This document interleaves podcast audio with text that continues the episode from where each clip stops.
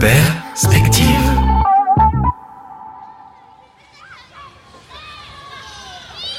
L'autre jour, je gardais ma nièce de deux ans et c'était une galère.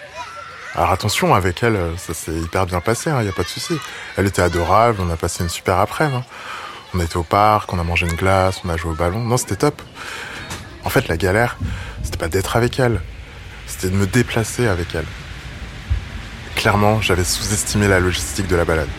Parce que, entre la poussette, la trottinette, euh, les jeux pour le bac à sable et les cinq stations de métro qui nous séparaient du parc, euh, c'était un vrai parcours du combattant, quoi. Et c'est d'ailleurs ce traumatisme du métro avec une poussette qui m'a fait me demander, mais est-ce que toute la ville est vraiment accessible à tous?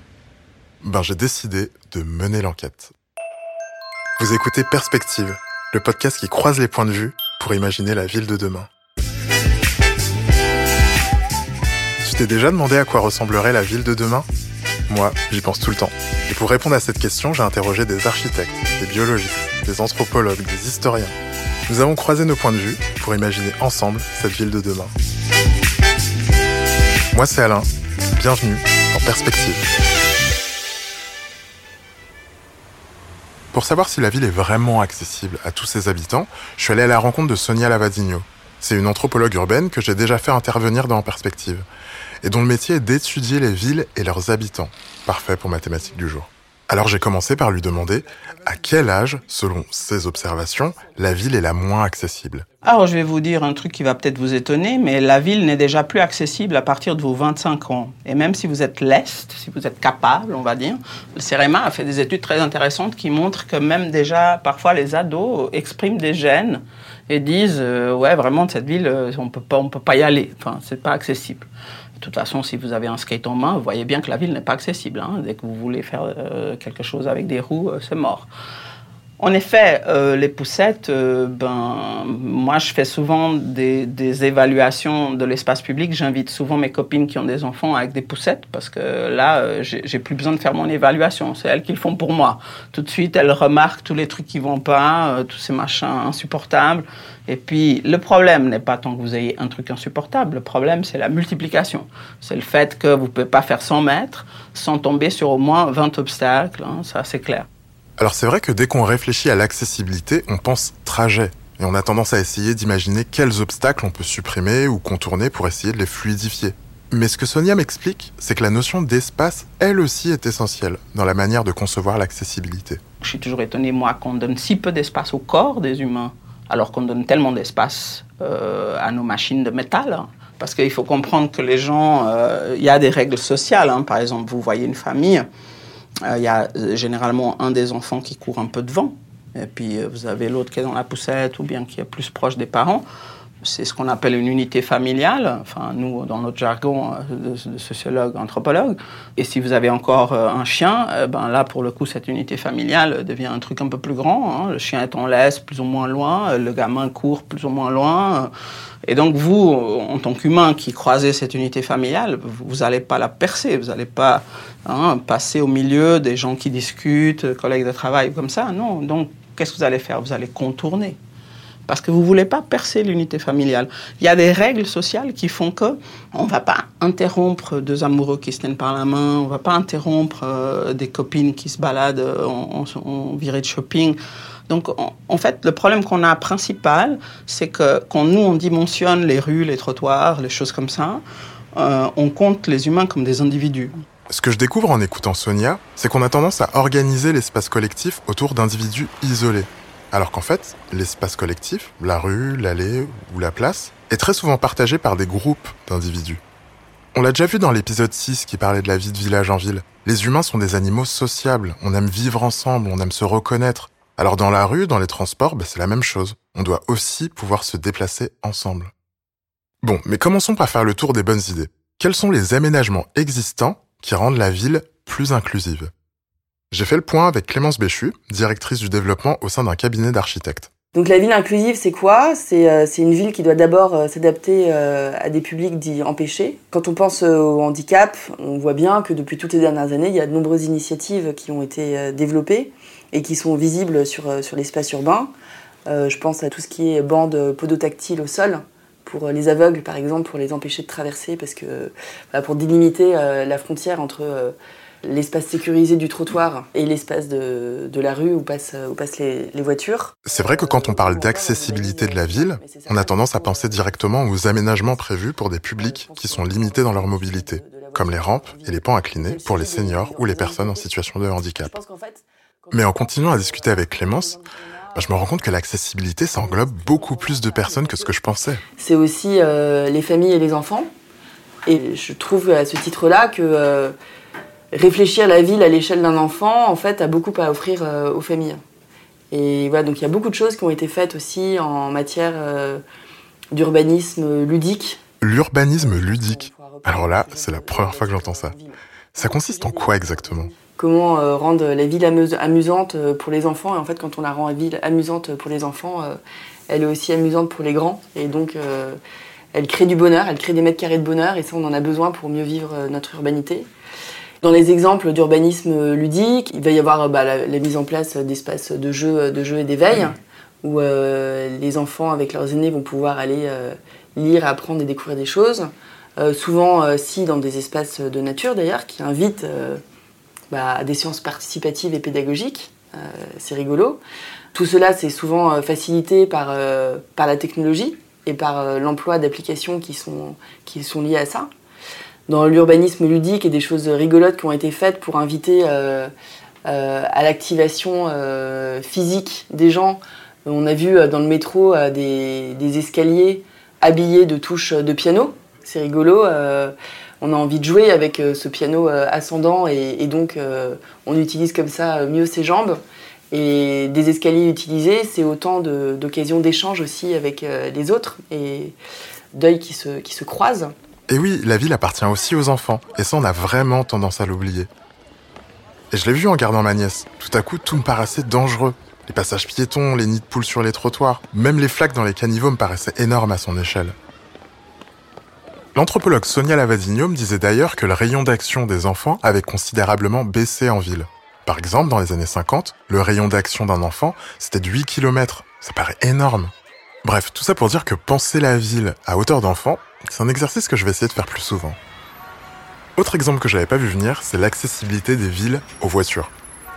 Alors vu le nombre de bouchons en ville, les voitures c'est pas le sujet de préoccupation numéro 1 quand on parle d'accessibilité.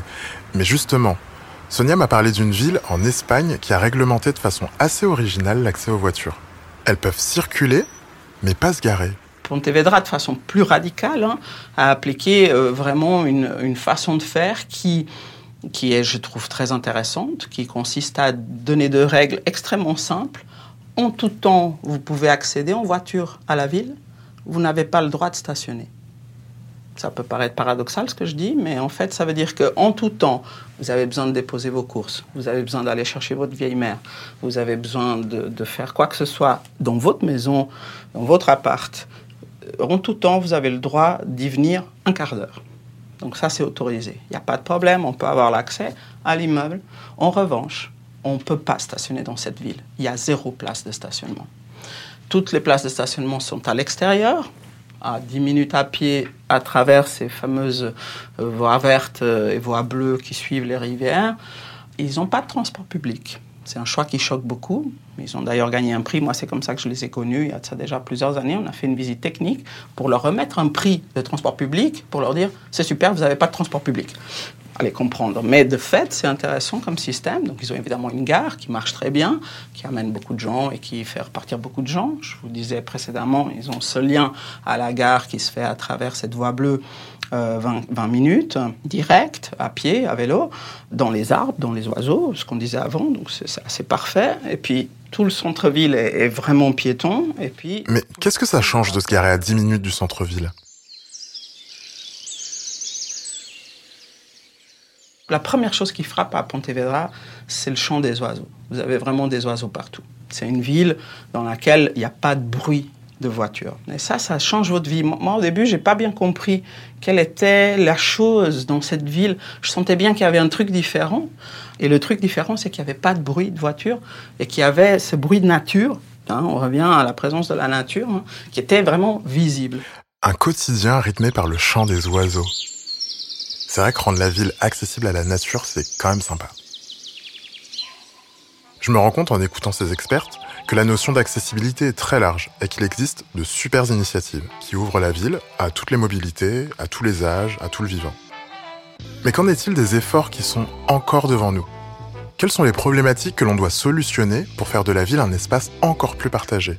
Il y a des vraies problématiques comme ça qui sont étonnantes. Je vous en donne une autre, c'est la question des feux. Hein. Les feux, c'est vraiment un truc euh, violent hein, pour les personnes âgées, au sens que, enfin, vous pouvez penser que c'est bien parce que ça les protège, mais en fait, il y a un phénomène intéressant à observer au traversées des feux. Les personnes âgées, évidemment, elles veulent pas se précipiter avec la foule parce que les gens qui, les premiers qui sont au starting block pour passer euh, quand le feu passe au vert, ils y vont tellement vite que si ces personnes âgées étaient sur les starting blocks comme les autres, elles seraient renversées illico presto, même encore avant d'arriver sur la chaussée. Vous voyez ce que je veux dire? Donc pour le coup, on est obligé, enfin, les personnes âgées d'elles-mêmes se mettent en retrait. Elles attendent que les fous furieux là soient tous partis. Du coup, elles commencent à traverser beaucoup plus tard que les autres. Elles ont déjà perdu 10 secondes là. Or, le feu est calibré pour que vous partiez dès que le feu devient vert. Donc, elles sont doublement pénalisées. Elles n'ont jamais le temps d'arriver, donc elles sont encore au milieu de la chaussée quand le feu devient rouge. Et bah, pour, le, bah, pour le coup, elles sont écrasées par tous les taxis de la Terre. Là, je vous parle des feux pour que vous compreniez que c'est pas que des obstacles physiques. C'est toute notre façon pressée d'être qui nous empêche finalement de faire des villes qui seraient confortables, qui seraient accessibles. Grâce à cet exemple des feux rouges, je réalise que les efforts à faire ne sont pas que dans les aménagements visibles. Le fonctionnement même de la circulation entre aussi en jeu. Donc il y a le temps qu'on laisse aux piétons pour pouvoir traverser au feu rouge, mais ça peut aussi concerner l'installation de feux pour les vélos sur les grands carrefours, ou encore vérifier que l'éclairage des routes ou des trottoirs est suffisant pour pouvoir circuler en pleine nuit. Bon, et pour continuer cette enquête sur l'accessibilité, forcément, avec les mésaventures que je vous ai racontées en début d'épisode, je suis allé enquêter du côté du métro parisien pour comprendre pourquoi il était si difficile de s'y déplacer. Notre métro parisien n'est pas très accessible. Euh, que ce soit pour des personnes en fauteuil roulant ou même des mamans avec des poussettes. Elle, c'est Oriane Mass. Elle est historienne du patrimoine et elle m'a donné quelques éclairages sur l'histoire de l'arrivée du métro à Paris. Euh, l'idée n'est pas de, taper sur la RATP, mais euh, parce qu'il y a des progrès qui sont faits, mais c'est vrai que notre, notre métro, par exemple, il est très ancien en fait. C'est euh, des premiers métros au monde, donc en fait, il a plus de 100 ans aujourd'hui et il y a des réseaux qui sont vraiment très anciens. Et donc c'est aussi pour ça, quand on est à Paris, qu'on monte des escaliers, on redescend de l'autre côté, on a l'impression de faire que ça, de traverser des immenses couloirs. Et on a l'impression que c'est pas euh, très fonctionnel. Mais ça, c'est l'héritage effectivement bah, de toutes ces lignes de métro qui se sont constituées au fur et à mesure. Ça peut être un souci au quotidien pour, euh, pour des habitants en ville. C'est évident. C'est vrai que finalement, les problèmes d'accessibilité d'une ville sont aussi le reflet de son histoire. C'est presque l'ordre du patrimoine en fait. Bon, évidemment, c'est pas une raison pour ne pas faire évoluer tout ça, mais ça explique un peu plus mes incompréhensions. Le métro parisien n'a pas toujours été aussi développé, donc forcément, les lignes les plus anciennes n'ont pas été pensées pour un usage de 2023. Et justement, cette histoire de patrimoine, ça me fait penser à une anecdote que m'avait partagée Sonia Lavadino lors de notre entrevue. Je reviens sur la ville accessible. Quand on était en préparation de ce projet, on a évidemment interviewé les riverains. Ici, Sonia me parle d'un projet sur lequel elle a collaboré en tant qu'anthropologue, dans le cadre de la refonte de la place de la Nation à Paris. Et moi, je me souviendrai toujours d'une riveraine qui nous a dit J'habite là depuis 35 ans, je suis jamais allé voir la statue de près, je sais pas à quoi elle ressemble. C'est quand même inacceptable. Enfin, moi personnellement, je trouve que c'est pas démocratique. Vous vivez une vie entière dans votre ville, on parlait avant de patrimoine. Vous n'avez jamais vu la statue de près. Enfin, à quoi ça sert d'habiter dans ce quartier Donc là, on peut quand même se poser des vraies questions sur pourquoi pourquoi on accepte ces choses inacceptables? Comment on peut faire pour rendre la ville aux citoyens? Comment on peut faire pour que les espaces publics euh, soient réellement accessibles? Comment on peut faire pour que la ville soit démocratiquement partagée Ça, c'est ma vraie question. La question de l'accessibilité du patrimoine dans la ville, c'est vraiment quelque chose que je trouve passionnant. D'ailleurs, je me fais souvent la réflexion en voyageant dans d'autres régions que je connais plus d'anecdotes sur les villes que je visite que sur mon propre quartier. Et ouais, on fait rarement une visite guidée de son quartier. Et je remarque que les amis qui viennent me voir à Paris font souvent plus de musées en un week-end que moi sur les trois derniers mois. En parlant de musées, certains sont souvent dans des immeubles très anciens, protégés. Alors comment est-ce qu'on fait pour les rendre plus accessibles? En fait, euh, L'accessibilité aujourd'hui, c'est quand même une réglementation, donc on doit être accessible. Oriane Mass, historienne du patrimoine. Donc euh, quand on engage ce type de travaux dans des musées, monuments historiques par exemple, ou tout type de patrimoine bâti, en fait, il faut trouver une solution. Donc c'est là où on va déplacer un peu les curseurs et on va essayer de trouver la moins mauvaise solution ou la meilleure solution par rapport aux contraintes qu'on a. Donc Évidemment, on va peut-être pas mettre l'ascenseur en plein milieu euh, du hall d'entrée où il y a un escalier incroyable. On va peut-être choisir d'avoir un accès un peu dissimulé. Alors, c'est vrai que ça pose aussi la question de euh, quand on est en fauteuil, ben, on ne peut pas rentrer par l'entrée principale. Ça, c'est vrai que c'est aujourd'hui un écueil où on, a du mal à trouver des solutions. Parce que si on veut vraiment, si on veut préserver le patrimoine, c'est difficile de mettre l'ascenseur en plein milieu. Mais on peut effectivement trouver des solutions. Et là il faut faire bouger un peu les curseurs et se dire que bah, effectivement la valeur patrimoniale du hall d'accueil elle est incroyable, on va peut-être se mettre à un autre endroit qui est peut-être moins intéressant patrimonialement et euh, où on peut effectivement euh, adapter une cour euh, pour avoir un ascenseur hors œuvre par exemple, ou effectivement un escalier qui serait moins intéressant et que peut-être on va pouvoir remplacer par un ascenseur. Donc à chaque fois, c'est vraiment au cas par cas, et c'est pour le coup là l'intérêt euh, intellectuel en fait de la réflexion dans le monument historique, c'est qu'il n'y a aucune solution qui va correspondre à tous les monuments. Il faut à chaque fois s'adapter et essayer de réfléchir en respect du bâtiment et en respect ben, pour toutes les personnes qui, tous les usagers qui viennent, quelle est la solution euh, la plus intelligente. Finalement, l'accessibilité, c'est pas juste pouvoir se déplacer dans une ville, c'est aussi pouvoir accéder à la culture, au patrimoine, mais aussi aux mêmes expériences. C'est ça que Sonia explique quand elle parle d'une ville démocratique. Une ville démocratique, c'est une ville où aucun habitant n'est isolé. C'est une ville où on vit ensemble. C'est pas que les personnes âgées qui sont isolées. Hein. On est tous isolés dans notre métro, on est tous isolés dans notre cubicule, on est tous isolés euh, dans nos vies. Constamment, on est isolés. Constamment, on est isolés dans notre mobilité. C'est aberrant, quoi, je veux dire. Pourquoi on passe autant de temps isolé alors que notre plus grand désir, c'est d'être ensemble?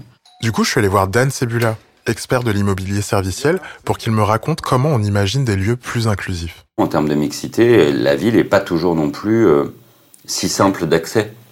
Euh, pour certaines euh, populations. Toutes les problématiques se rejoignent dans ce qu'on est en train de se dire. La mixité, et c'est à la fois euh, les particularités de chacun qui doivent être adressées. C'est une opportunité extraordinaire pour les acteurs de l'immobilier, pour les architectes, pour tout l'écosystème. C'est de penser la ville pour le collectif et pour l'individu véritablement. La restauration et le divertissement est élevé au rang de culture c'est l'art et la culture qui transforment les mœurs. Ça a toujours été comme ça à travers les siècles. Et qu'aujourd'hui, c'est comme ça que nous, on envisage les, les, sujets. C'est, un terme euh, anglais, anglo-saxon qu'on a, qu'on a un peu inventé, mais c'est, l'entertainment. C'est-à-dire que c'est d'imaginer que la restauration, finalement, ou les lieux de restauration, c'est comme le théâtre, c'est comme le cinéma, c'est comme les musées. C'est culturel, c'est immersif, c'est transgénérationnel. Et c'est ce qui euh, va nous permettre finalement de faire bouger les lignes. Vous prenez euh, la merveille de création qu'est euh, la famille des, Cafés Joyeux, voilà, avec un fondateur exceptionnel qui s'appelle Yann Bucaille. Bon, c'est quand même quelqu'un qui, qui, voilà, qui fait énormément bouger les lignes. ah mais ouais, les Cafés Joyeux. C'est Clémence Béchu qui m'en avait parlé en premier. Les Cafés Joyeux, donc c'est une, initiative exemplaire qui a été développée il y a quelques années, qui prend un peu partout dans le monde et qui euh, permet d'offrir un, emploi, une activité de jeunes, de jeunes handicapés, trisomiques 21 pour, pour beaucoup, mais aussi d'autres, euh, Asperger, autistes euh, complexes, etc., à avoir donc accès à un, métier, de pouvoir gagner leur vie, de pouvoir découvrir ce que c'est que la dignité, parce que travailler, travailler ça, ça rend fier, ça rend, ça rend digne, c'est important.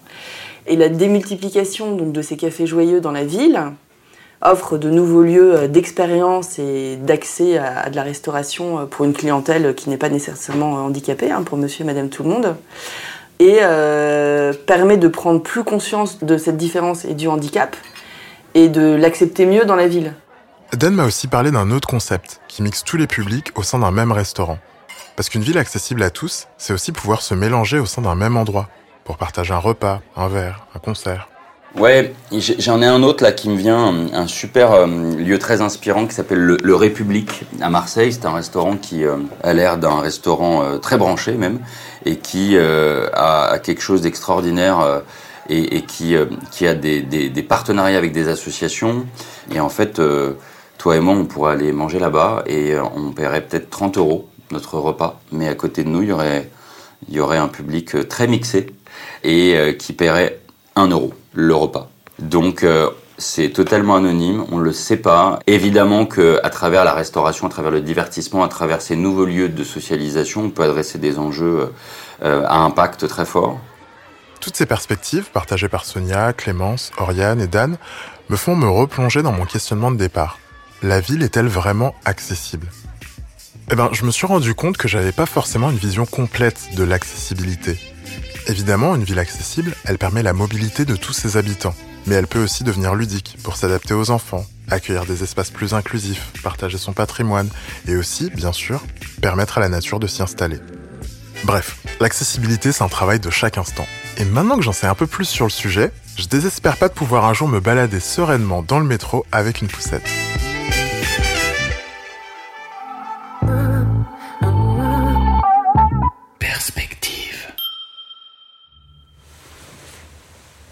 Je viens de me réveiller là, j'ai fait un rêve hyper bizarre.